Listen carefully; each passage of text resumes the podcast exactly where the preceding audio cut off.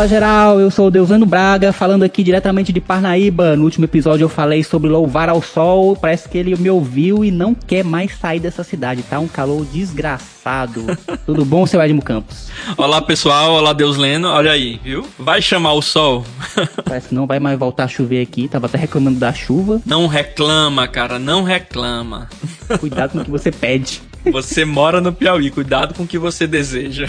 Caramba, tá fazendo inveja Teresina aqui, viu? Nunca pensei que ia dizer um negócio desse de Parnaíba, mas tá desse jeito. E por aí, seu Edmo Campos, como é que estão as coisas? Tudo tranquilo, da mesma forma também aí, muito sol. E é isso. É isso. O que é que você tem de novo aí? Rapaz, eu tava pensando muito já sobre o tema que a gente conversou nesse episódio. É porque tem a ver com hábitos, você rever certos hábitos, rever como você encara os seus resíduos, como você encara o seu lixo. Seu lixo interior. o lixo interior também é importante você dar uma destinação para ele. Fazer uma reciclagem. Teve esses dias eu comprei aqui no supermercado aquele drip coffee, saca? O que é isso, cara? Cara, são aquelas doses individuais de café para você fazer. Individuais? Sim, individuais. Vem tipo um filtrozinho com uma dose de café, você prende na canequinha e joga água quente, né, para fazer o seu café coado. Ah, cara, que legal. É como um sachêzinho de chá? É, como se fosse um sachê de chá. Só que eu fiquei pensando, cara, sobre a embalagem. É muita embalagem, é muito plástico para uma dose só de café, Uhum. sabe? Em comparação ao pacote de café que você compra mesmo de 250 gramas, meio quilo. Aí eu fiquei pensando muito sobre essa embalagem, sobre o desperdício de material e quanto aquilo ali geraria de lixo. Esses programas aqui estão deixando a gente assim. Reflexivos, É, reflexivos, ambientais. mas voltados pro consumo consciente. Eu já tô nessa onda já há um bom tempo, né? Pois é. E assim, é uma oportunidade legal de você experimentar cafés novos, mas tem esse porém também, do lixo gerado. É verdade. Tem essa questão da demanda pequena, porém, o que gera de lixo, né? Pois é. E pra continuar em café, eu comecei a assistir nesse final de semana passado um dorama bem legal. Deus Leno e seus doramas. Cara, é engraçado porque eles têm umas coisas que eu não consegui encontrar em outras séries, sabe? Essas coisas mais intimistas, um pouco mais reflexivas, mais contemplativas. Contemplativas? Ah, tá. Exatamente, tem muita imagem contemplativa, é muito legal por isso. E essa série, o nome dela é Gostaria de uma Xícara de Café? Olha, quem não quer? Café! É. E é muito legal, cara. Realmente eu recomendo. Foi uma grata surpresa. Assisti assim como quem não quer nada, né? Pensando nessa história do Drip Coffee. Aí acabou caindo pra mim na Netflix. Tá lá na Netflix, então se Ah, você tá. Boa. gostar de uma série mais contemplativa, de episódios curtinhos, meia hora no máximo, recomendo. Gostaria de uma xícara de café. É muito legal. É um dorama coreano e é bastante bacana. Vou anotar, vou anotar aqui. Vale a pena, vale a pena. E por aí, o que é que você conta de novidade? A novidade é que eu estou, a partir de agora, embarcando no maior, melhor e mais desafiador projeto da minha vida. Uau! Que é? Vai ter filho? É isso. Vou ser um arquiteto pai. Essa é a novidade, meu querido. Rapaz, sério? Deixei pra falar pra você aqui. Caramba, parabéns. Que legal. É isso. Tô aqui sem palavras, meu povo. Acabei de ganhar meu mais exigente cliente, né? Caramba, dois, né? Que vai ser mais exigentes ainda. É isso, cara. Tá aí com já com 10 semanas. Caramba, velho, que legal, bicho. Tudo de bom, viu? Boa sorte aí nessa empreitada aí, que é esse universo novo que se abre aí. Ah, muito obrigado. É, agora eu não paro de pensar em quarto de bebê. Pronto. Tudo de bom. É isso, o novo mascote aqui do Arquibancada. Posso nem dizer se vai ser uma mascote ou um mascote, né? Na verdade. ainda não sei ainda o sexo, né? Vai deixar pra hora H ou vai querer saber antes? Eu queria deixar pra hora H, mas a mãe e a Helena, por ela já sabia desde agora. mas é isso, tô muito feliz, assim, eu tô aqui imaginando como vai ser essa minha nova vida, tanto pessoal como profissional. Olhar o mundo de outra forma, tentar melhorar o mundo, inclusive. Mais ainda, né? Bom que começou antes. É uma vocação de arquiteto, né, cara? É verdade. E estamos muito felizes e você vai ser titio agora. É, serei titio novamente. É isso aí. É muito bom. É a parte boa. Mais um, né? Mais um, né? Que grande novidade. Caramba. Hoje não tem dica, só tem essa grande novidade. Pode encerrar por aqui, né? O programa já, né? Caramba, pois muitas felicidades pra você e pra Helena, viu? Um beijo pra vocês. Massa, cara. E agora, a gente fala sobre o quê? Sobre o episódio de hoje ou não? É. Vamos falar sobre o episódio de hoje, né? Faça as honras, futuro papai. Cara, você que tá querendo transformar o mundo num lugar melhor, que se preocupa aí com o meio ambiente para as futuras gerações. Agora mais do que nunca. É, e quer fazer parte dessa construção de um futuro mais sustentável, esse episódio é para você. Então a gente chamou aqui para conversar com a gente o engenheiro Ramon Campelo e a arquiteta Carla Ohana. A gente conversou sobre compostagem, exatamente para descobrir como essa prática tão simples, né, pode transformar o modo como a gente lida com os resíduos orgânicos. E a gente aproveitou também e conversamos sobre o negócio da compostagem, né, através da startup deles, a Edsol. E é isso. O episódio hoje tem sustentabilidade, consumo consciente, é o que a gente imagina para o nosso futuro e o futuro dos nossos filhos. Olha aí dos nossos filhos, rapaz, que coisa louca. É por, por enquanto um, por enquanto um. Vai ter mais time de basquete. É, quem sabe, né? Eita, pois é isso, minha gente. Pois vamos continuar embarcando aqui no futuro. Nosso futuro, no futuro das nossas novas gerações. E, pensando também no futuro do Arquibancada, não se esqueça de assinar o nosso feed nos principais agregadores de áudio digital, de deixar 5 estrelas lá no Spotify e no Apple Podcasts principalmente, e comente nas nossas redes sociais, comente também na caixinha de perguntas que tem lá no Spotify, espalhe para todo mundo o Arquibancada para que a gente continue tendo cada vez mais relevância no mundo do podcast. Beleza? Então vamos ao episódio de hoje. Pois vamos lá, partiu! Partiu! Partiu Papai Edmund.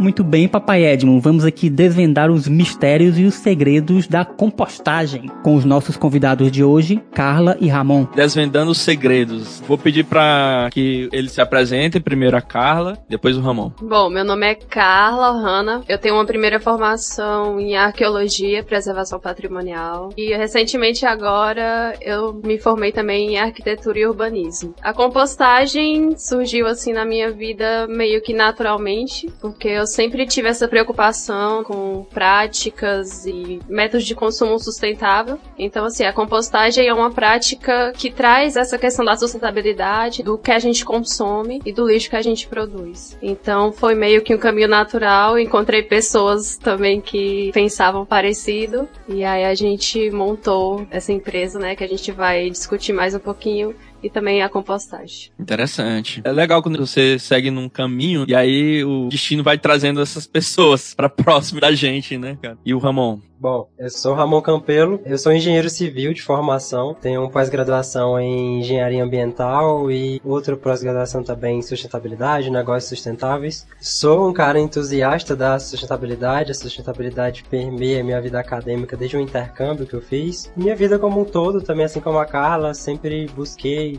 ter hábitos mais sustentáveis, mudar alguns hábitos de consumo e sempre separei os resíduos que eu gerava em casa, os recicláveis, e sempre tive vontade de separar os orgânicos para compostagem, mas não tinha como. Até que comecei a fazer parte de um grupo em que nós começamos a fazer compostagem. Então também entrou de maneira orgânica. A gente não se conhecia, então a gente se conheceu com esse movimento quando começou. E é isso. E assim, apresentados nós dois enquanto indivíduos, né? Uma apresentação enquanto empresa, a gente se posiciona como uma startup climática. A gente explica melhor esse tema um pouco mais na frente também. A gente é uma empresa, né? Startup que oferece o serviço de compostagem compostagem por assinatura em Teresina. Serviços de educação ambiental voltado para a temática da sustentabilidade como um todo e fazendo um funil até a compostagem. Entendi. Enfim, acho que estamos apresentados e seguimos. Muito bem. Eu tenho uma curiosidade, assim, em que ponto você acha que essa fagulha da sustentabilidade entrou na vida de vocês, assim, pessoalmente? Você acha que recebeu influências na faculdade, na família, enfim, né? De uma educação ambiental, de repente, da escola? Tenho essa curiosidade porque a gente que é um pouquinho mais velho, né, dos né? Bem mais velho. A gente pegou, assim, aquela onda da Eco 92 no Rio de Janeiro e era um período que eu tava na adolescência, a gente via realmente, de fato, que existe um movimento nesse sentido, de cada vez mais esse tema tá em voga em todas as áreas, né? E começou a entrar fortemente nas escolas. A gente observou que isso gerou gatilhos em várias pessoas que hoje em dia são dessa geração, de 92, da década de 90. Aí eu queria entender exatamente se tem algo relacionado a isso, como é que surgiu essa fagulha da sustentabilidade na vida de vocês, que também tem na nossa vida, né? Eu e o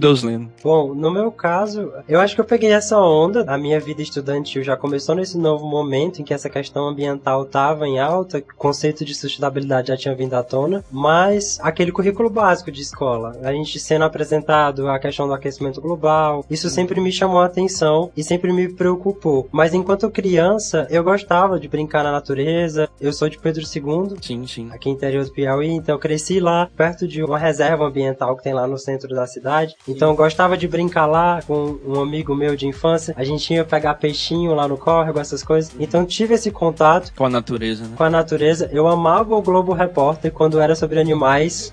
sempre assistia. Que é quase sempre. Isso. Sempre assistia. É é, e então, assim, eu cresci com esse olhar da sustentabilidade. Mas a sustentabilidade, assim, de maneira mais sólida, de conhecer o conceito, né? E de estudar foi realmente já na academia, principalmente no intercâmbio, como eu falei. Fui um dos premiados da época do Ciências Sem Fronteiras, né? Sim. a bolsa do governo federal, eu fiz um intercâmbio de um ano e meio nos Estados Unidos e fiz uma pesquisa sobre o ensino de sustentabilidade para engenharia. Então, o assunto veio forte para mim Mais forte, né? é, nessa perspectiva de como ensinar engenheiros sobre a sustentabilidade. E eu estava na academia da engenharia. Então, quando eu voltei para terminar o meu curso aqui no Brasil, eu fiquei mais voltado para essa área. Então, eu gostava muito das cadeiras de saneamento, gestão ambiental, paguei optativas. Então, isso foi me permeando e, enfim. É impressionante, né, cara? Quando você for na raiz dessas pessoas que têm essa fagulha aí, sempre tem esse contato maior com a natureza. Eu acredito também que comigo funcionou também por esse motivo, né? Eu sou de Oeiras também, cidade do interior, então tive muito contato com a natureza, vivia na fazenda do meu avô, sempre tive esse contato com animais, fauna, com a flora. Isso realmente é uma memória, né, uma afetiva grande pra mim, talvez pro Deusano também tenha acontecido algo semelhante, só que litorâneo, né?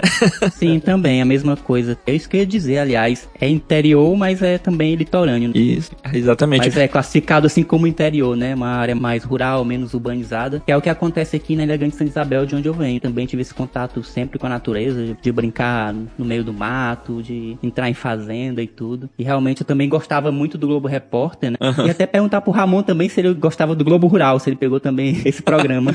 Eu lembro do Globo Rural, mas como era domingo cedinho, eu não costumava acompanhar, não. Eu Mas gostava de ficar mais tarde à noite no Globo Repórter.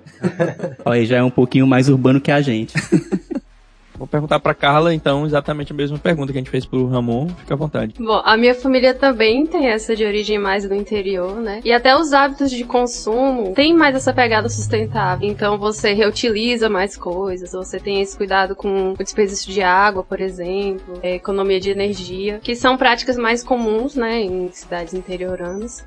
Eu só queria saber de onde é que tu é, que tu falou que é do interior também. A minha família é de uma cidade do interior do Piauí, de São Raimundo Nonato. Na verdade, do interior de São Raimundo Nonato, mas depois a gente foi pra Brasília. Eu nasci em Brasília e com 10 anos de idade eu voltei pra São Raimundo e depois que eu vim pra cá pra estudar arquitetura. E assim, conforme eu fui estudando também, eu sempre tive uma visão mais macro, assim, de que a gente tá num espaço limitado, né? Interligado, né? Isso, então que a Terra é um local que tudo que a gente produz aqui fica aqui, enquanto mais a gente gira, mais poluição a gente está provocando. Depois eu tive contato também com o veganismo, por exemplo, que a gente também tem essa questão com outras formas de exploração do, do ambiente, né? O uso de água, o uso de solo, a exploração animal, que também provoca essa insustentabilidade. E essas questões do conceito mesmo, né, de desenvolvimento sustentável, fui me aproximar mais realmente na academia, né, já na graduação, desenvolvi pesquisas sobre desenvolvimento sustentável. Então eu consegui me envolver mais também nessa parte teórica. Que bom, cara. Legal. Eu já fiz também disciplinas, né, sobre compostagem também. Então, eu acho que eu consegui, assim, durante a minha vida, unir a prática e a teoria. E eu acho que sempre teve presente, né, essa questão da sustentabilidade, da responsabilidade. E viver também aquilo que se pratica, né? De, Isso. de fato, né? De que se fala, né? Uhum, com certeza. Não só pregar por pregar, né? Em teoria. Sustentabilidade. Na teoria, exatamente. Bom, sobre a empresa de vocês, queria que vocês falassem um pouco sobre a empresa, né? Sobre a startup. Como surgiu essa ideia de criar essa startup focada na sustentabilidade? Bom, o ponto inicial foi realmente essa questão de reduzir as emissões de CO2. A gente teve conhecimento de um desafio internacional, então a Edsol surgiu desse desafio, né, que a gente teve conhecimento, que era para reunir cidades, grupos de jovens em cidades no mundo todo, com essa intenção de criar alguma prática que reduzisse as emissões de CO2. Então seriam práticas locais que tivessem um impacto global, né? Quando todo mundo está ali empenhado em alguma coisa para reduzir as emissões, a gente tem esse respaldo global. Uhum. Então aqui em Teresina a gente uniu esse grupo, que foi no momento que eu conheci o Ramon e os outros jovens que também foram chamados por esse movimento. E aí a gente começou a pensar que prática a gente poderia fazer para reduzir essas emissões. Então a gente pensou aqui no cenário de Teresina, a gente chegou nos resíduos sólidos e dos resíduos sólidos a gente viu que mais de 50% são orgânicos. E Teresina também é uma cidade que tem muita essa questão gastronômica, né, de restaurantes, que é sim, é justamente sim. quem produz grande quantidade desses resíduos. Então a gente começou a ir para esse lado da compostagem. A gente encontrou um restaurante parceiro aqui, onde a gente fez o primeiro protótipo pegando os resíduos dele e compostando. E a gente viu que trazia realmente essa redução de emissão de gases do efeito estufa, porque quando a gente leva esse resíduo pro lixão, ele se decompõe de uma forma que polui o meio ambiente, ele é aterrado. E na compostagem, esse processo já reduz essa emissão. E aí, com o tempo, a gente foi percebendo que esse modelo de compostagem poderia ser um negócio. Um né? modelo de negócio. Um modelo de negócio. Já existem outras empresas aqui no Brasil, né? tem mais de 100 empresas que fazem essa mesma prática, né? De coletar resíduos orgânicos e compostar. Então, nesse caminho que a gente também teve a ideia de virar um negócio, né? Não foi a nossa ideia principal, né? O nosso primeiro foco foi reduzir as emissões de gases. Era mais com como uma espécie de laboratório, Isso. né? Isso. E aí, no meio desse percurso, que a gente teve mentorias durante duas semanas, a gente caminhou para esse modelo de negócio e começou com primeiro as nossas próprias residências, aí foi participando de feirinhas, engajando mais pessoas e tendo os primeiros clientes. Uhum. E aí, quando a gente viu, a gente já era uma empresa. que massa, cara. Agora eu tenho uma curiosidade, eu acho que o Ramon talvez possa nos falar. Como foi esse grupo? Era um grupo de WhatsApp ou o que era? Onde foi esse movimento que eu perdi?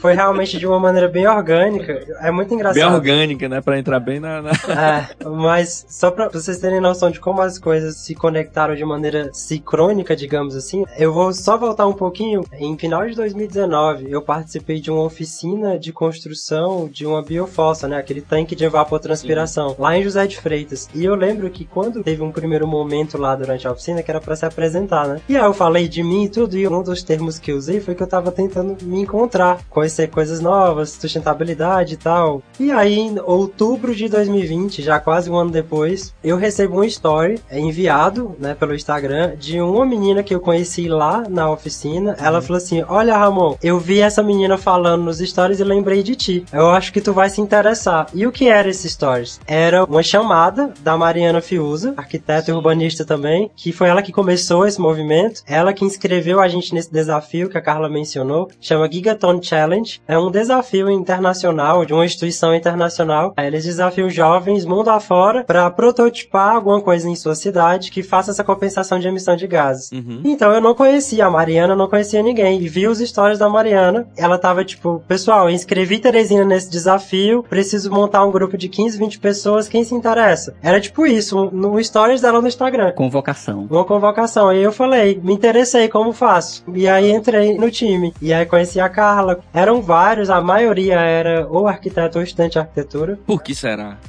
É, inclusive, foi durante a pandemia, né? Então, tava cada um na sua cidade. O Ramon tava em Pedro II, eu tava em São Raimundo Nonato, a Mariana tava aqui. Então, a gente começou realmente distante, remoto. Né? remoto. A gente foi se conhecer pessoalmente, né? Eu e o Ramon, uns três meses depois que a gente já tinha começado o movimento, né? Pois é, eu vi que realmente é bem recente, né? 2020, foi outro dia. Sim. Enquanto empresa, a gente tem dois anos agora, em maio, né? Aconteceu tudo isso que a Carla falou, a gente começou a participar de feirinha, se inspirou em outras empresas do Brasil afora e decidiu, vamos criar uma logo, criar um Instagram e se lançar no mercado. Faz dois anos agora em maio. Mas compostando, a gente tá compostando desde janeiro de 2021. Pô, legal, cara. Porque era a compostagem do desafio, né? Recente. É, 2021 também foi quando a gente surgiu, né? Só que foi no podcast, né?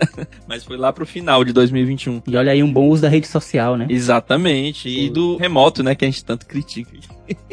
Às vezes é interessante, né? Às vezes dá bons resultados. É, né? sim, para facilitar, facilitar o contato. Eu acho muito interessante esse movimento e foi bem feliz, né? Bem legal de estar gerando frutos, né? A gente gosta muito dessa história, né? Surgiu de maneira orgânica e a gente faz compostagem de resíduo orgânico. Realmente as coisas aconteceram, foram se encaixando. Então vocês não começaram com a intenção de fazer um negócio de cara. É, não foi, porque tipo, hoje você encontra na internet, tipo, cursos, ganhe dinheiro com resíduo, seja um empreendedor Uhum. na área de resíduo. A gente não nasceu dessa maneira, tipo assim, ah, vamos ser empreendedor, ganhar dinheiro com resíduo. Foi realmente aconteceu, como a gente explicou, e pra mim também, em particular, eu tinha acabado de fazer uma mentoria em empreendedorismo com propósito, você empreender, fazer algo que você gosta, que você sabe e que o mundo precisa. E aí a gente tá aqui.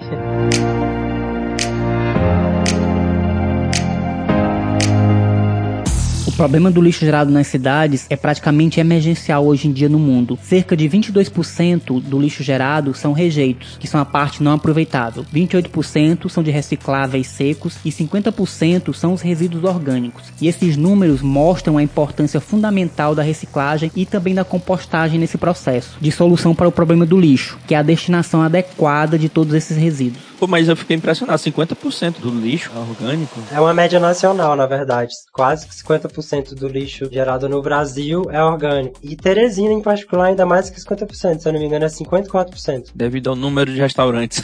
É justamente isso que eu ia falar, falando de restaurantes, né, que a Carla apontou. É bem interessante isso porque também depois da pandemia tá tendo uma proliferação justamente de serviço de comida por Uhum. delivery e isso é um movimento geral no mundo. Acho que realmente é ainda mais importante nesse momento atual a gente pensar em como reduzir esses resíduos e dar uma destinação mais correta a esses resíduos que vêm da indústria de elaboração de comida. Uhum, é verdade. E vamos já entrar logo no assunto, saber, porque tem gente que talvez não saiba nem o que é compostagem, né? Então vamos perguntar logo pra vocês aqui o que é compostagem, como é que ela funciona, né? Conta aí pra nossa audiência. Bom, é, eu sempre gosto de conceituar a compostagem como uma tecnologia da natureza. É uma tecnologia natural, É, orgânica. se a gente observar uma árvore no nosso quintal, cai as folhas, as folhas estão em contato com o solo, começa a se decompor e os nutrientes vão ficar ali disponíveis no solo, a raiz vai aproveitar, né? É uma O circularidade. vida, né? Exato. Então eu sempre dou esse exemplo básico, mas obviamente que quando você vai começa a coletar resíduos de residências, restaurantes, escritórios, como a gente faz a coleta aqui,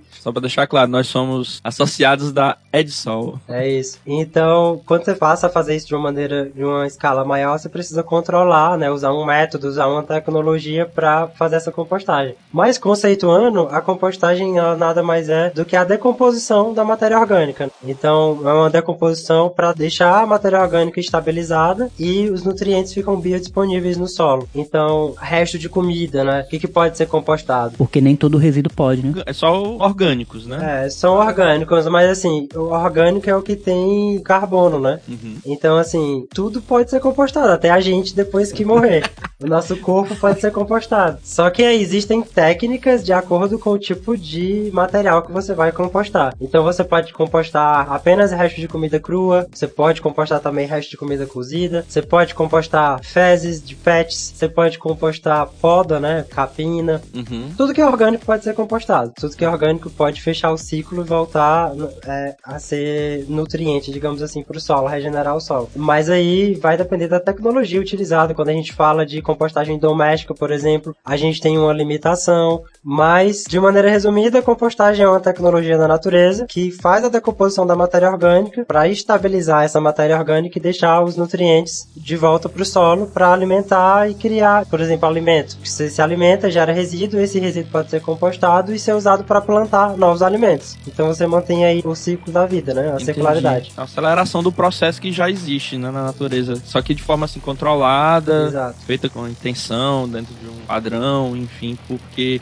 você precisa fazer, digamos aí, uma triagem Isso. do que é que vai ser compostado. Mas no caso de vocês, aqui a gente é cliente da Edsol e a gente usa o nosso lixo produzido no escritório para retroalimentar aqui nosso jardim, né? Vira um adubo e depois a gente usa aqui no jardim que a gente tem aqui no escritório, né? Aí eu queria saber exatamente de vocês o que é que não pode, de fato, pelo menos, digamos aí, na técnica que vocês usam, né? Mas conta pra gente agora o que é que essa matéria estabilizada, essa matéria orgânica estabilizada. É exato. É, é os nutrientes nutrientes estarem disponíveis para que as plantas consigam utilizar para se realimentar, né? Para alimentar novamente. É o que chama de humus, não, né? Também, humus é um tipo de compostagem, mas humus é a compostagem que usa minhoca. É ah. como se o humus fosse o cocô da minhoca. a minhoca se alimenta Entendi. dos restos de comida, entendeu? Entendi. E... Já é uma outra técnica. É, exato. Que exige um controle mais específico, porque, por exemplo, se você colocar resíduo cítrico na compostagem com minhoca, vai matar as minhocas. Então não pode colocar Abacaxi. Limão, abacaxi, laranja, cebola. Acerola, ameixa, kiwi. Exatamente. Mas assim, na nossa técnica de compostagem, a gente não composta restos de carne, ossos também. O osso é algo que demora muito. As pessoas usam mais é o pó de osso, né, quando vão usar para fertilização. Mas é só isso, a gente limita isso. A gente recebe alimento cozido, a gente só realmente pede essa atenção com carnes e laticínios. Por quê? Porque eles têm uma decomposição mais acelerada em termos de apodrecimento. E aí isso pode causar interferências no nosso processo, atrair mais vetores, causar mau cheiro. Não é que não vetores possa. você chama moscas, ah, tá. baratas, Vetor... ratos. Nome bonito para vetores de doenças. Numa compostagem doméstica, por exemplo. Não sei se vocês conhecem, mas muita gente que tá ouvindo pode conhecer aquela compostagem doméstica de baldinho, que você reaproveita baldinhos, tipo balde de manteiga, balde de sorvete, uhum. faz uns furinhos com a furadeira, instala uma torneira e faz a compostagem. E também já existem muitos modelos comerciais de composteira pronta, composteira de apartamento e tudo. Lá, por exemplo, é bom não colocar, além das carnes, laticínios, é bom não colocar cítricos, alimentos que demoram mais a se decompor. Uhum. Porque como é uma compostagem menor dentro do apartamento, pode ser que demore mais, tem que ter esse controle melhor Entendi. com o tipo de resíduo. Mas é basicamente isso. A questão do pet, por exemplo, de não colocar o cocô do pet. Muita oh, gente pergunta. É meu sonho, meu sonho.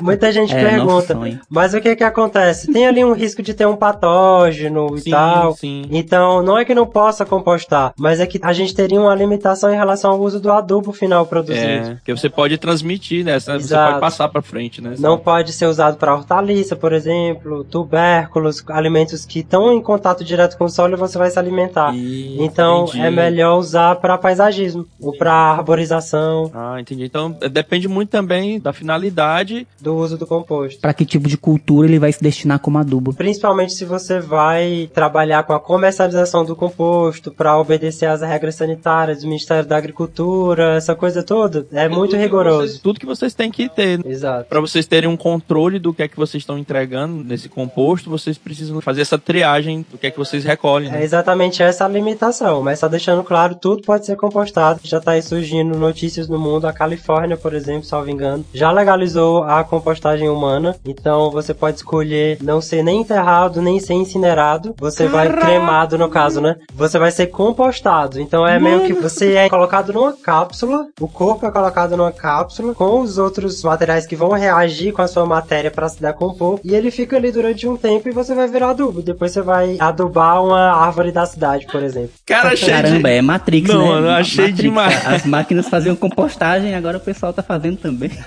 Cara, achei demais, ó. Tomara que chegue aqui.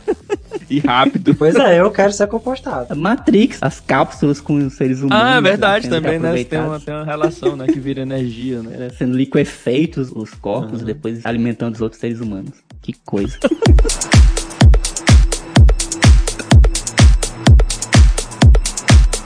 Conta aí pra gente aí quais são as técnicas que existem na compostagem e qual é que vocês usam. Bom, a gente faz uma compostagem em reatores, que no caso, mas é de uma maneira bem simplificada e até artesanal, assim, digamos, né? A gente usa caixas d'água, caixa de polietileno, aquela caixa azul, que é feita, fabricada para armazenar água potável. A gente usa elas e aí basicamente a gente coleta resíduo orgânico, né, das residências e outros estabelecimentos, que são os nossos associados do nosso serviço de compostagem, e a gente coleta também serragem de uma macenaria local, lá perto do nosso pátio. No nosso Sim. pátio está localizado no Bioparque Zoobotânico. Então a gente mistura esses dois tipos de resíduo orgânico para poder fazer a compostagem nesses reatores que são as caixas d'água. É uma técnica. Mas pode ser feito também compostagem em pallets. Tem a compostagem doméstica de baldinho, como eu falei. Uhum. Muita gente faz compostagem num buraco no chão. Uma prática aí dos indígenas já. É de muita gente da zona rural. Faz um buraco no chão, Verdade. vai colocando o resto de comida com folha seca. E aí vai misturando, mexendo e aquilo ali vai se decompor e vai virar um adubo. E aí, quando a gente pensa em atender o centro urbano mesmo e pensar numa compostagem em larga escala, a gente pensaria numa usina de compostagem que usaria a técnica de leiras. Aí existem diferentes tipos de leiras, tem as leiras estáticas, as leiras revolvidas, eu acho que... Leiras? O que é que é leiras? Leira é você fazer essa montagem, que a compostagem, né, ela precisa do resíduo úmido e do resíduo seco. O resíduo úmido ele é a fonte de nitrogênio e o resíduo seco é a fonte de carbono, uhum. para fazer a combinação e a compostagem acontecer. Porque assim, né, até voltando lá para a conceituação, a compostagem, como é a decomposição, ou seja, nessa mistura de resíduo seco com resíduo úmido, a gente tem um monte de micro-organismo fazendo a decomposição dos restos de comida, que a gente chama de nossos funcionários, os micro-organismos. Vocês estão pagando os funcionários em dia. A gente precisa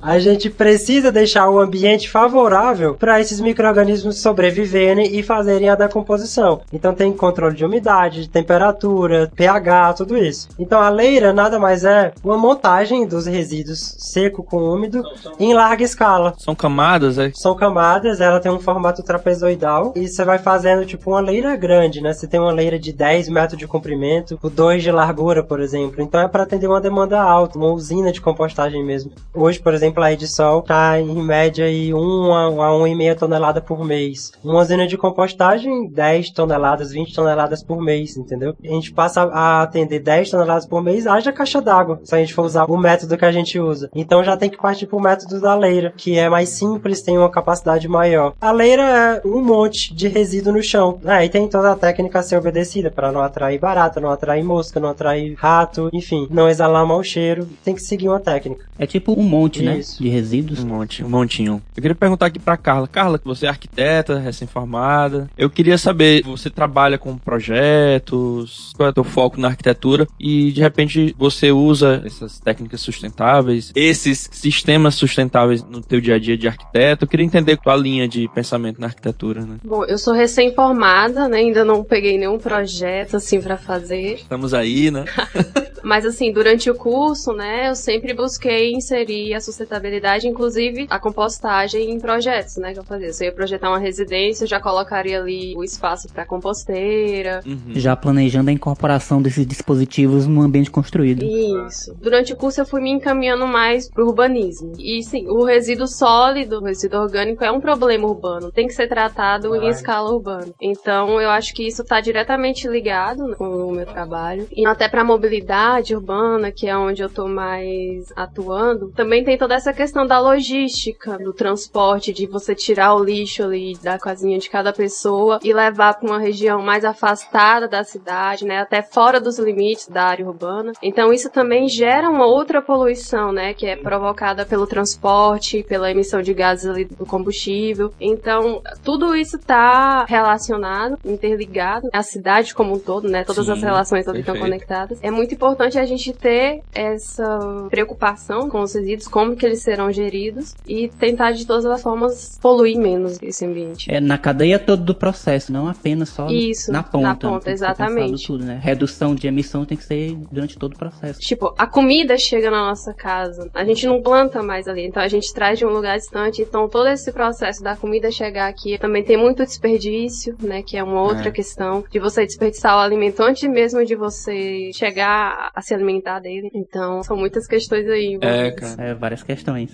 A gente conversou alguns episódios atrás aí com o Thiago, né? Deus lendo, sobre. É, episódio 15. Resíduos plásticos. Ele faz reciclagem plástica, né? É, e os números, as quantidades envolvidas, inclusive as que estão fora do processo de reaproveitamento ainda de reciclagem, são gigantescos. E uma demanda infinita. Quem trabalha com esse tipo de iniciativa sustentável, a demanda é infinita. O que a gente vê muito são entraves, exatamente culturais, é. entraves também burocráticos, mas é uma iniciativa que só tende a crescer, sabe? A gente conversando muito com o Thiago, tem até uma perspectiva de repente de investir em iniciativas como essa de vocês. E queria também já perguntar para vocês como é que é essa dinâmica de vocês aí na Edsol com o pessoal que contrata vocês, com o pessoal das casas, dos restaurantes. Como é que funciona de fato? Quais são os materiais que podem ser recolhidos dessas residências, como vocês já mencionaram anteriormente, mas também fiquei curioso com os restaurantes, como vocês fazem para para, digamos, educar o cliente a não colocar qualquer coisa, né? Uma das partes mais importantes desse processo é a segregação do resíduo orgânico ali na hora que ele está sendo gerado. Já na hora. Isso. De imediato, né? É, na fonte ali na cozinha do empreendimento. Então a gente sempre tem esse cuidado de dar treinamentos com toda a equipe do restaurante, explicando, informando, falando sobre o que é a compostagem, por que, que é importante se fazer e como que eles podem nos ajudar nesse processo, né? Que é justamente fazendo essa separação, tirando o plástico, tirando o vidro, tirando plástico de ketchup, Uhum. uma colher de plástico que às vezes vai sem querer. Claro que a gente ainda recebe, às vezes misturado ali.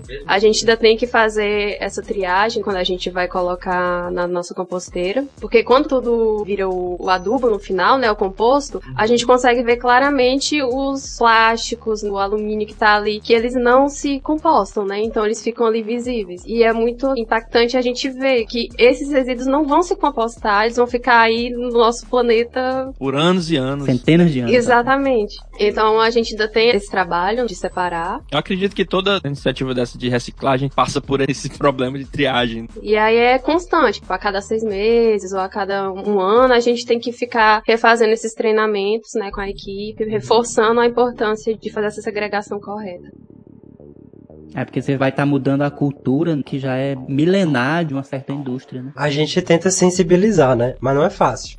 Deixando claras as dificuldades. Em primeiro lugar, às vezes os funcionários, dependendo do posto do empreendimento, tem empreendimento que tem muito funcionário e tudo, se não vier uma ordem mesmo lá de cima, do proprietário e tudo, ele não vai ligar. Mesmo que a gente chegue lá, sensibilize e fale, porque o nosso treinamento ele não diz respeito a só dizer o que pode e o que não pode dentro do balde. Uhum. É realmente o que é a compostagem, por que compostar, quem somos saber nós, exatamente o o propósito. que, que nós né, estamos mas- fazendo, exatamente, Pra tentar sensibilizar. se envolver, né? Exato, pra tentar sensibilizar, mas não é fácil. Mas um outro da- desafio, que é por isso que a Carla falou até que a gente tem que repetir às vezes de seis em seis meses a cada um ano, é a rotatividade dos Isso. funcionários. É verdade. Porque tem muito funcionário entrando e saindo dos restaurantes, então a gente tem esse desafio. Mas não é só nos restaurantes, não, a gente também encara isso nas residências. E aí, às vezes, é uma casa que mora muita gente, às vezes tá com uma visita, e aí, eventualmente, vai acontecer. E, cara, o nosso maior vilão é aquele barbantezinho de plástico que amarra o ramo de folha, ramo de cebolinha, Caramba, é mesmo. tem aquele sim, é barbantezinho, porque você corta e usa só as folhas de cima, e aí você não quer ter o trabalho de tirar o plástico pra jogar só os talos no baldinho. Aí vai tudo junto. Eu acho que se a gente tivesse juntando todos eles e amarrando no outro, a gente tava perto de dar uma volta em Teresina. Ó, Eu acho aquele barbante muito chato, cara. Muito, muito chato. É, mas é isso. Era isso que eu ia perguntar pra vocês, o que é que vocês mais observam, né? É ele, esse barbante e o sachê de ketchup são os que mais tem. Aqui antigamente, as pessoas, né, mais tradicionalmente, elas amarravam com palha de carnaúba. É, que aí já seria compostável, Olha aí. né? Já seria compostável, né? Eu ia falar palha de também que a gente já tá fazendo uma coleção de talheres, porque também é muito comum e colher, faca, mesmo de tipo aço, inox, que a pessoa Aham. sem querer joga no lixo. Caramba. Então a gente também já tá montando a nossa coleção. Eu não sei se já aconteceu com vocês. Na casa de vocês some faca? Cadê minhas facas? É verdade, né? Não acontece? Cara, tá aí é a explicação, verdade, vai pro lixo. A gente já encontrou um monte. Cadê a colher? Você pensa que entrou um alienígena na sua casa e levou, mas não, foi pro lixo sem querer. Você jogou sem querer. Lá em casa só tem três agora. Pode ter que montar o achados e perdidos daí. A gente já encontrou muito talher. E eu pensava que era o alienígena que levava as canetas Bic também. Caramba.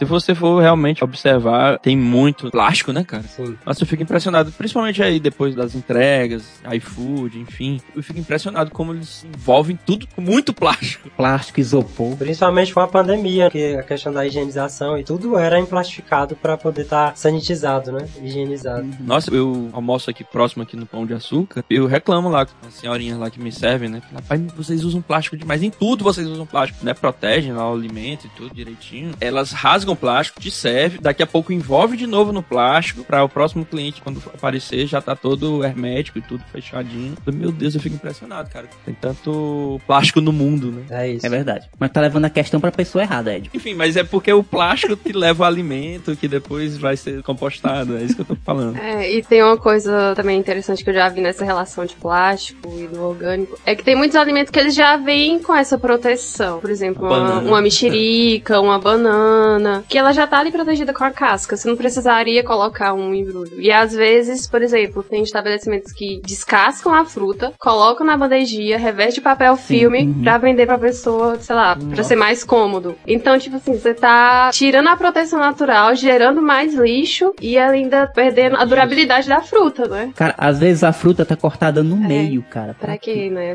Estragar mais rápido, é só o que eu penso. É verdade. Muito, muito louco, né? Isso, cara. Tipo, pensar, né? É um raciocínio meio sem sentido. Eu queria perguntar pro Ramon, inclusive até como uma espécie de consulta aqui, porque a gente tem recebido bastante composto.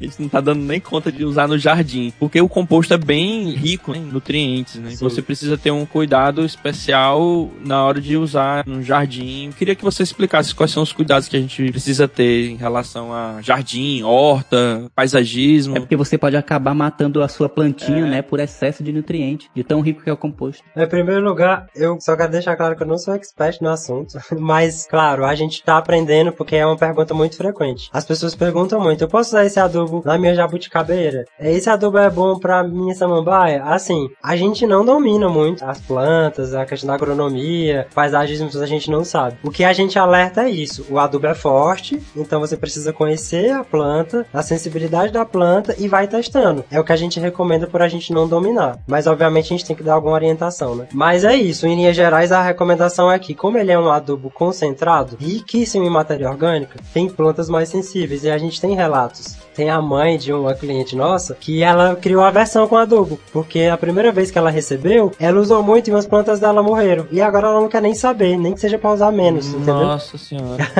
é engraçado até. É isso, assim. A gente tem uma tabelinha com as dosagens. Então, assim, um vasinho pequeno é porque é como se ele fosse considerado um alimento mesmo. Você tem ali uma planta já por um tempo e você precisa alimentar ela com água e com adubo. Então, coloca ali uma colherzinha do nosso adubo por mês, entendeu? Já vai alimentar ela. Ah, mas obviamente, quando é pra horta, como a horta ela vai produzir um fruto, né? Então, ela tem essa demanda de energia maior. Aí você pode botar um pouco mais. Mas a gente sempre recomenda também misturar. Misturar o composto orgânico que a gente faz com a terra vegetal e às vezes até misturar também com um esterco animal. Então a combinação do composto orgânico com a terra vegetal com o esterco animal é uma combinação muito boa para plantio, para cultivo de hortas e etc. E testando na sua plantinha, com calma, colocando aos poucos pra ver como ela reage. Isso. Eu tô falando porque o Deusland pode vir a ser um cliente de vocês aí, entendeu? Vou levar um adubo de vocês pra ele.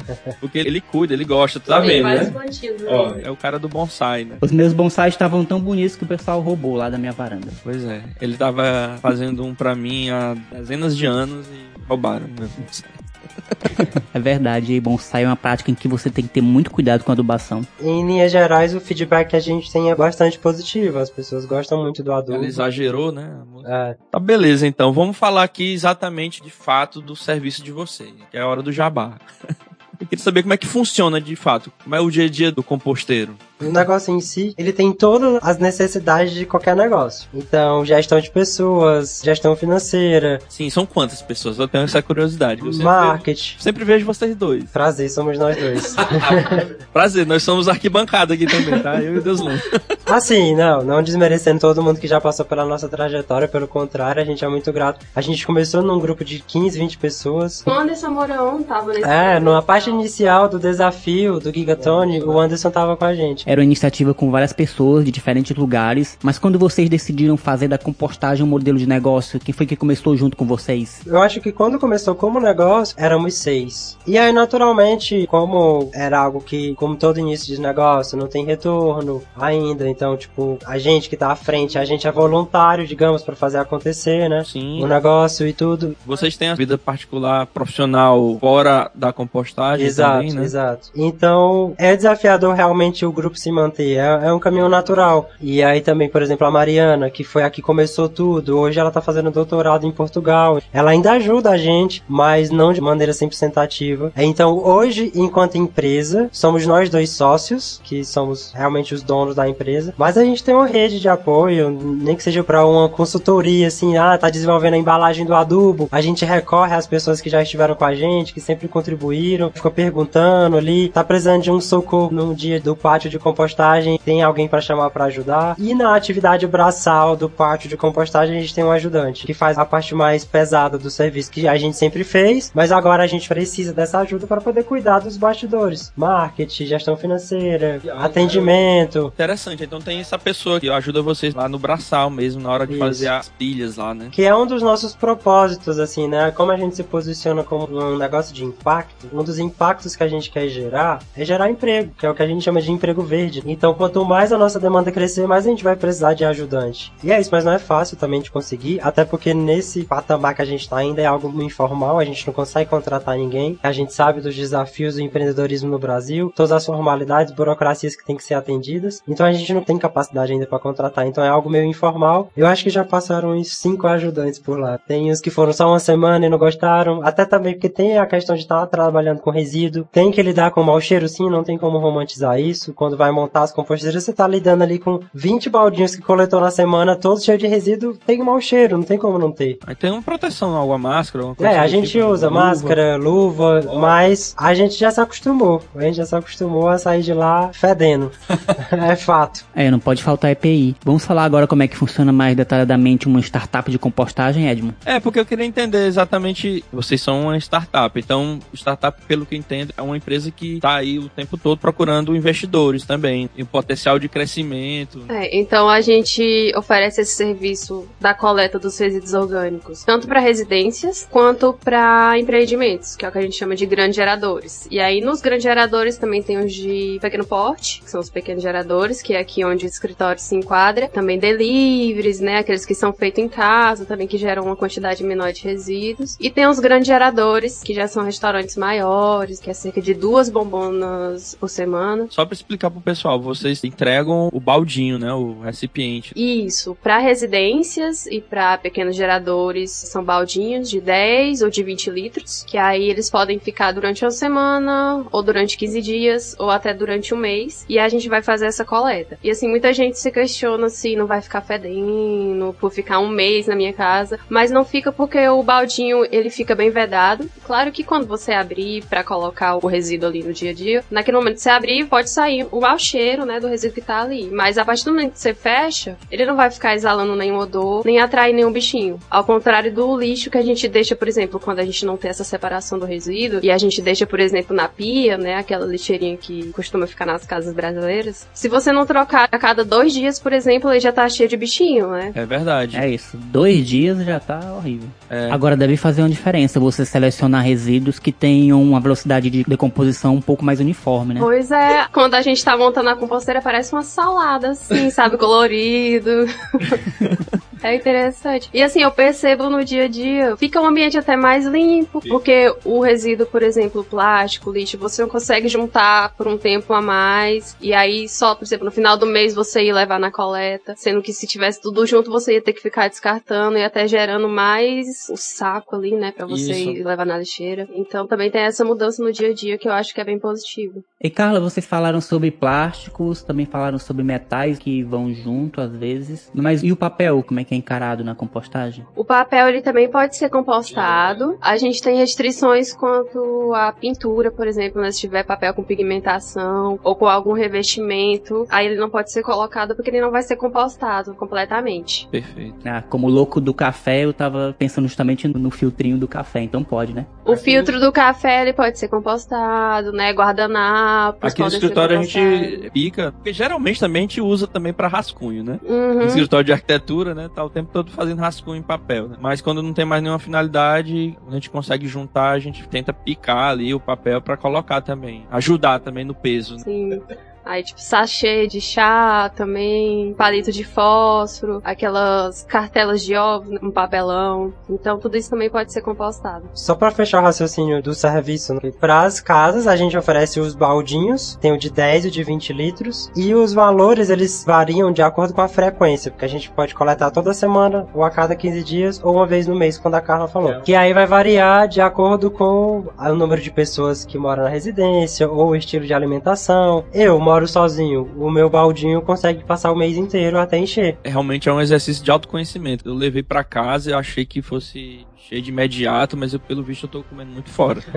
eu passei quase dois meses para juntar, cara. E pros restaurantes, né, tem, como a Carla falou, tem os pequenos e os grandes geradores, mas no geral a gente disponibiliza as bombonas plásticas maiores, mais resistentes também, porque como é maior, para os restaurantes separarem. É isso, por hora a gente tem esses três eixos, são as residências, os restaurantes, empreendimentos comerciais e os escritórios. Tem aqui o base e tem um outro escritório administrativo que a gente atende. E aí a gente quer em breve começar a tentar despertando interesse. A gente quer atender órgãos também, né? Porque Muito bom. É órgão, por mais que não tenha uma grande geração de resíduo, mas você tem um prédio ali vertical com muitos departamentos, cada andar tem uma copa, tem muito café sendo feito o dia inteiro, cada funcionário leva um lanchinho, uma fruta, uma coisa, então tem uma geração, Sim. por mínima que seja. Condomínios não, condomínio. A gente também tem planos coletivos, tem o modelo do plano desenhado, mas a gente ainda não atende nenhum condomínio. É, mas são planos coletivos onde como a coleta ela é feita no mesmo local, então quanto mais apartamentos aderirem, mais barato vai ficar a mensalidade em relação a uma casa que é um atendimento individual. Aí esse é o nosso formato de plano coletivo. Então é um serviço por assinatura, as pessoas e os estabelecimentos recebem as bombonas, os baldinhos de vocês, e quanto ao armazenamento desses recipientes para recolhimento dos resíduos, precisam ser armazenados num local específico ou não? Não tem restrição, porque como a Carla falou, ele fica bem vedado, então não tem problema ficar na cozinha. No caso de quem mora em apartamento, não é uma desculpa dizer, ah, eu moro em apartamento, não tenho onde colocar o balde. Tem sim, não tem problema nenhum. Eu morava em apartamento até pouco tempo. Meu baldinho sempre ficou na cozinha e nunca atrapalhou em nada. Restaurantes a gente até recomenda não deixar na cozinha, porque restaurante tem um controle sanitário mais rigoroso e tudo. Eu acho que a própria vigilância sanitária se vê não vai gostar. Então tem uma questão de legislação aí envolvida no caso de restaurantes. Isso, exato. É porque se eu não me engano, a vigilância sanitária ela exige que as lixeiras de cozinha sejam com um pedal, né? Pra a pessoa não ter contato com a lixeira, não ter que abrir a tampa e tal. Então, todos os restaurantes que a gente atende, eles estão localizados na área externa do restaurante. A gente só pede para proteger do sol, proteger da chuva por conta da própria durabilidade do recipiente e dos resíduos também dentro, né? Se o resíduo ficar ali armazenado durante uma semana no sol, vai começar a cozinhar lá dentro nesse calor de Teresina. Então a gente pede para ter esse cuidado também, na medida do possível. Além desses planos onde a gente vai na casa da pessoa coletar, a gente também tem um ecoponto, que é um ponto fixo, onde a gente tem tipo um container, onde a pessoa pode ir deixar o baldinho dela lá e trocar por um balde vazio. Então a gente tem dois compartimentos,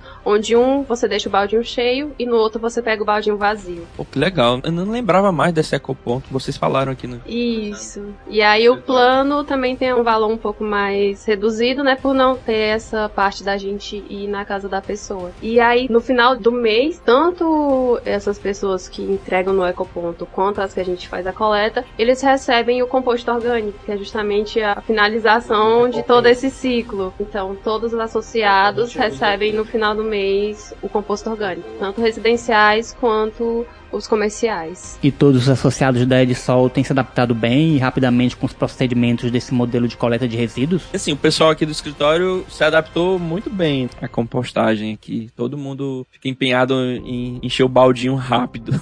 Mas teve um caso aqui que a gente começou a usar o balde e a gente esqueceu de falar para nossa diarista, né?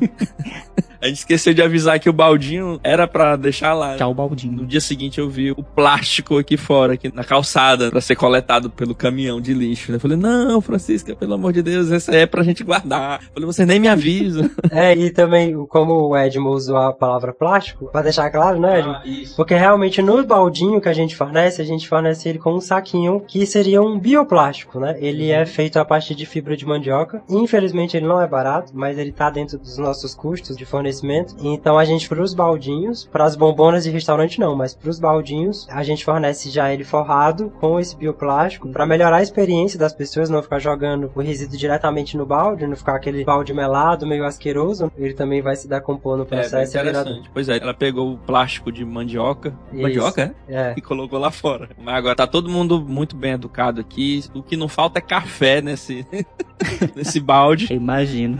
Mais uma coisa aqui, para fechar essa parte de como funciona o nosso serviço, a gente também faz os relatórios de compensação. Então, assim, para os empreendimentos comerciais, a gente fecha o mês, aí fala, esse mês, hamburgueria tal, destinou tantos quilos para compostagem, isso evitou que tantos quilos de CO2 sejam emitidos para a atmosfera. É, a gente usa um dado da literatura para fazer essa compensação, né? Existem estudos aí já científicos que têm uma estimativa dessa compensação, cerca de 70 quilos de CO2 são deixados de ser emitidos para cada 100 quilos de resíduo que são desviados do aterro. Que aí também já até puxa essa questão. Cara, é uma proporção grande, né? Isso, já até puxa essa questão do lado ambiental da compostagem também. Tem o lado ambiental que é o mais óbvio, que a gente está lidando com resíduo, está dando um destino eventualmente correto para o resíduo, mas tem toda outra coisa por trás, porque quando ele vai para o aterro, e no caso do Brasil, que a maioria das cidades são atendidas por lixões, ele vai emitir metano, o metano é 27 vezes mais poluente do que o CO2. Por isso esse número expressivo que vocês acharam alto, porque a gente faz a comparação com CO2, mas o que os resíduos emitem mais é metano. Só que como ele é 27 vezes mais poluente, quando a gente faz a conversão para CO2, exato. Porque CO2 é o CO2 equivalente chamado, que é o que é usado aí no mercado de carbono que está crescendo aí também. Mas tem a questão de contaminação do solo, contaminação de lençol freático, contaminação atmosférica, saúde, né? Saneamento é saúde, tem a questão de vetores de doenças. Enfim, então são vários os benefícios aí que a compostagem traz. Enquanto empresa, enquanto negócio, a gente gera muito mais impacto positivo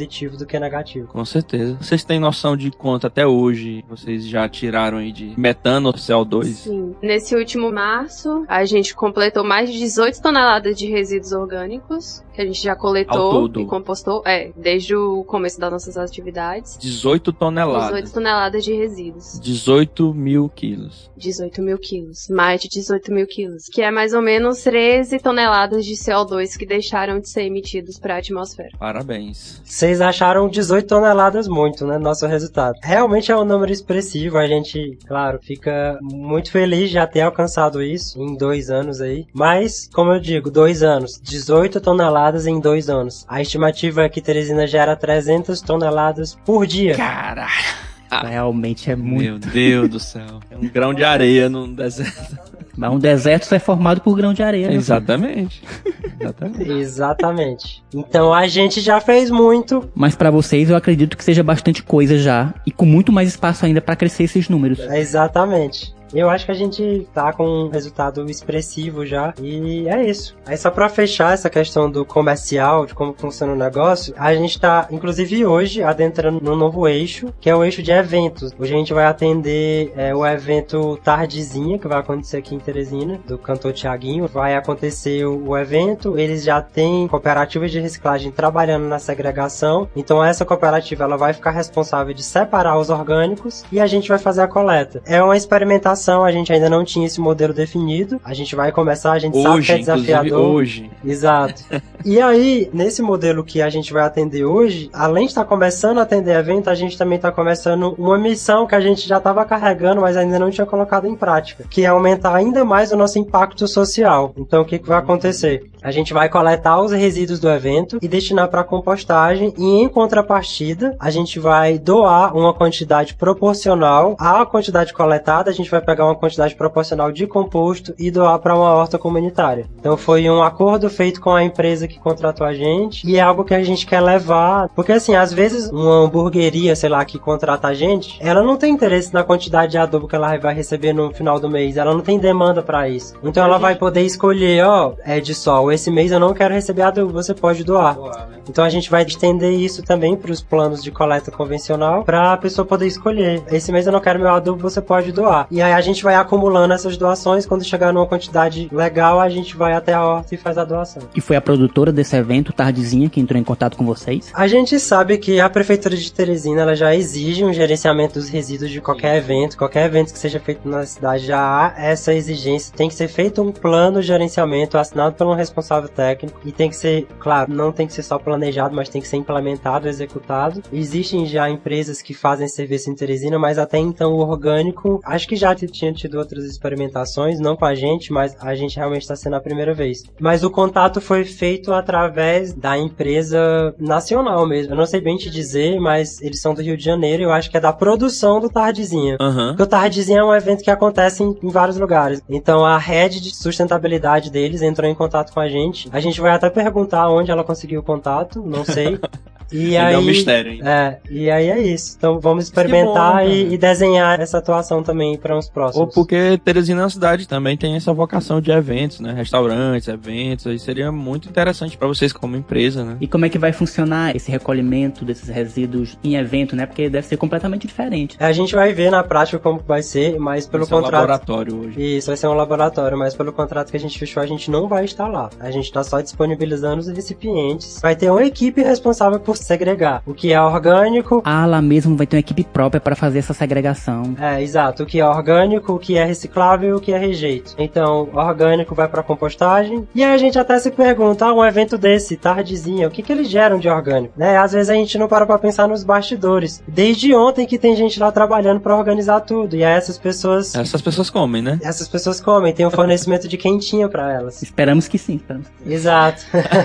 Tem alguns eventos que nem isso, né? É verdade, tem uns eventos no Brasil. por aí. Isso vai gerar resíduo, né, da alimentação das pessoas. Porque assim, tem a praça de alimentação também, que os foliões, digamos assim, né, as pessoas que vão lá pro evento vão se alimentar, mas a geração é muito pouca. É porque tem muita coisa pronta, industrializada. É, exato, são alimentos industrializados que já são produzidos fora e são levados só pra ser fornecido lá. Mas vamos ver, depois a gente vê como é que vai ser o resultado dessa experiência. Muito, muito massa, cara. Que legal. Gostei demais de saber dessa evolução aí de vocês aí. E é isso, um passo de cada vez. É, exatamente. É isso aí.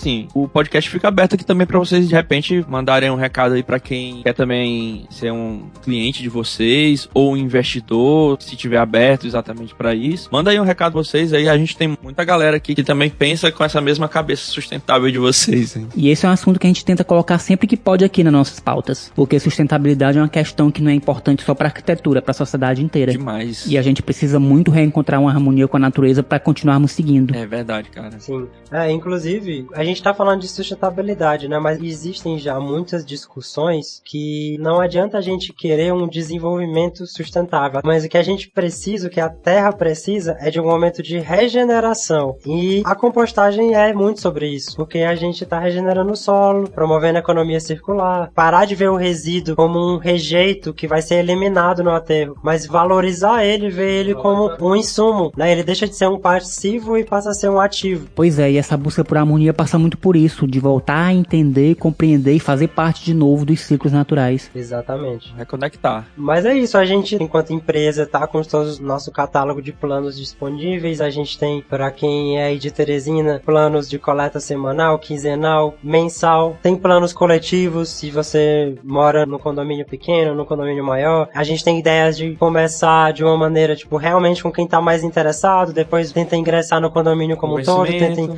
engajar todo mundo. E aí, restaurante, seja se você tem um delivery, trabalha só na cozinha da sua casa mesmo, a gente pode atender e faz toda a questão do marketing, de divulgar a empresa tal que destina, que faz essa compensação, enfim. E tá aberto a parcerias também, seja de investidores. A gente tá aberto a discussões, não tem nenhum plano assim definido aberto, uma cartilha de negócios aberta, mas a gente tá aberto, seja qual for a discussão, a gente também não enalteceu muito aqui, mas a educação ambiental é um serviço para nós. Então, se você é um professor, quer levar a pauta da compostagem para a escola, fazer uma atividade, uma dinâmica com as crianças, fazer uma prática ali de demonstrar como que é a compostagem, pegar o adubo, fazer uma prática de germinar sementes e tal, a gente pode pensar na dinâmica, a gente já fez isso em escolas particulares em Teresina, e a gente carrega a máxima de cada escola particular que contrata a gente, a gente faz uma palestra numa escola pública. Sim. Como compensação, Compensação. também. É isso. Se ela bom, quiser cara, complementar alguma coisa da minha fala. Oficinas também, né? A gente gente já recebeu lá no nosso pátio oficinas de montagem de composteiras, de plantação de mudas, de palestras, oficinas em escolas. Então, é também um campo que a gente considera muito importante. Essa questão da educação ambiental, da conscientização das pessoas enquanto responsáveis também por aquilo que elas produzem como o resíduo. Muito bom, muito bom mesmo. Sou fã de vocês. E aí as nossas redes sociais, que o Romão falou, falou que estão lá, mas não deu arroba.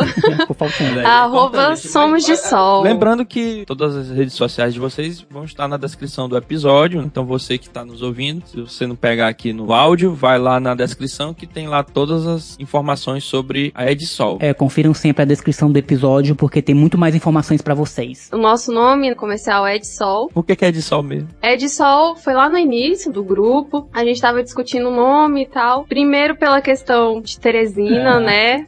Sol para cada um. Tem a ver, tem a ver. Era bem invisível, né? Esse sol. Então a gente trabalhando no pátio ali. E também muita questão, tipo, de plantas, né? Vem esse ditado, ah, essa planta é de sol, essa planta é de sombra. Ah, verdade, cara. Aí a gente meio que uniu esses dois pontos, né? E aí surgiu o nome É de Sol. Beleza. E aí quando foi para as redes sociais, a gente quis juntar mais gente com a gente e aí virou Somos, Somos de Sol. Uhum. Então nas redes sociais vocês, nós somos de Sol, né? Somos de Sol, exatamente. Legal, bacana. Então, sim, através do Instagram você consegue todos os Isso, contatos. lá as pessoas conseguem ver link para os nossos planos, né, residenciais, comerciais, a gente coloca links também de entrevistas que a gente já deu e o contato pro WhatsApp, que é onde a pessoa consegue ter o contato direto e começar a ter essa conversa, ver qual o plano que melhor se adequa ao dia a dia da pessoa, né? A gente sempre tenta ver qual o melhor plano pela experiência que a gente já tem com os nossos clientes. Às vezes a pessoa não tem essa noção de quanto lixo gera. Não, galera, a gente não tem noção de quanto que a gente Geralmente gera. o primeiro mês é um mês de experiência. As pessoas acham que um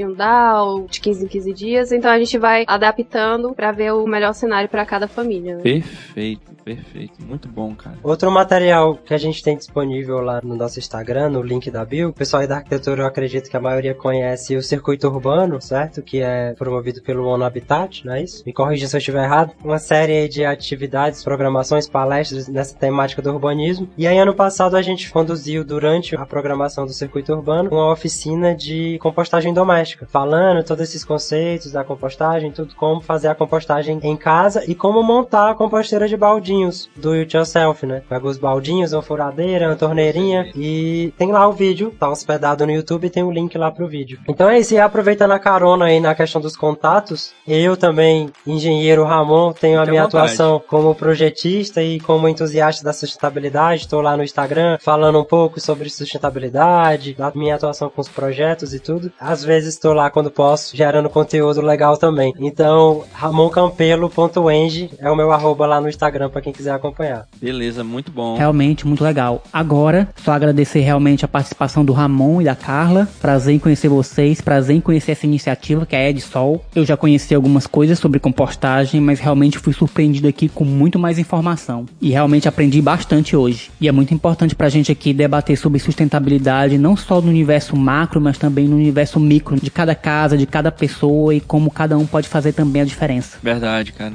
Isso, cada um fazendo sua parte, né? Verdade, Edmo. E realmente foi muito bom conhecer vocês e muito sucesso pra Edsol. Obrigado. Só agradecer também aqui a presença de vocês, já faz um tempo, desde quando eu conheci o Ramon aqui no escritório, através do Anderson, né? A gente virou parceiro deles aí né, como cliente. Eu me empolguei muito, já disse de imediato pra ele, olha, você já tá convidado para participar do nosso podcast e levar essa mensagem a mais pessoas. E fico feliz de ter sido agora no comecinho do ano também, a Carla, arquiteta agora, nossa colega arquiteta, e que venham novos parceiros para vocês. Desejo muito sucesso mesmo. E tem tudo para crescer. Coloca no sol que cresce.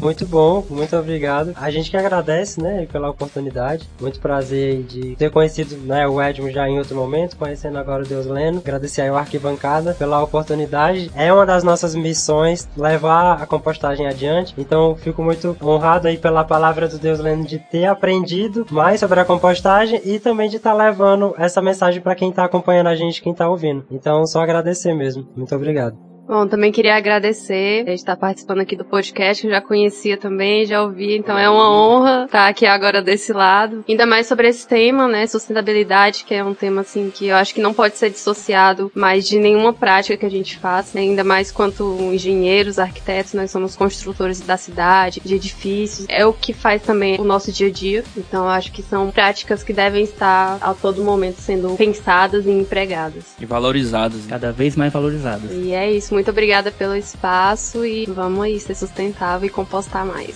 Composteiros. Avante, composteiros.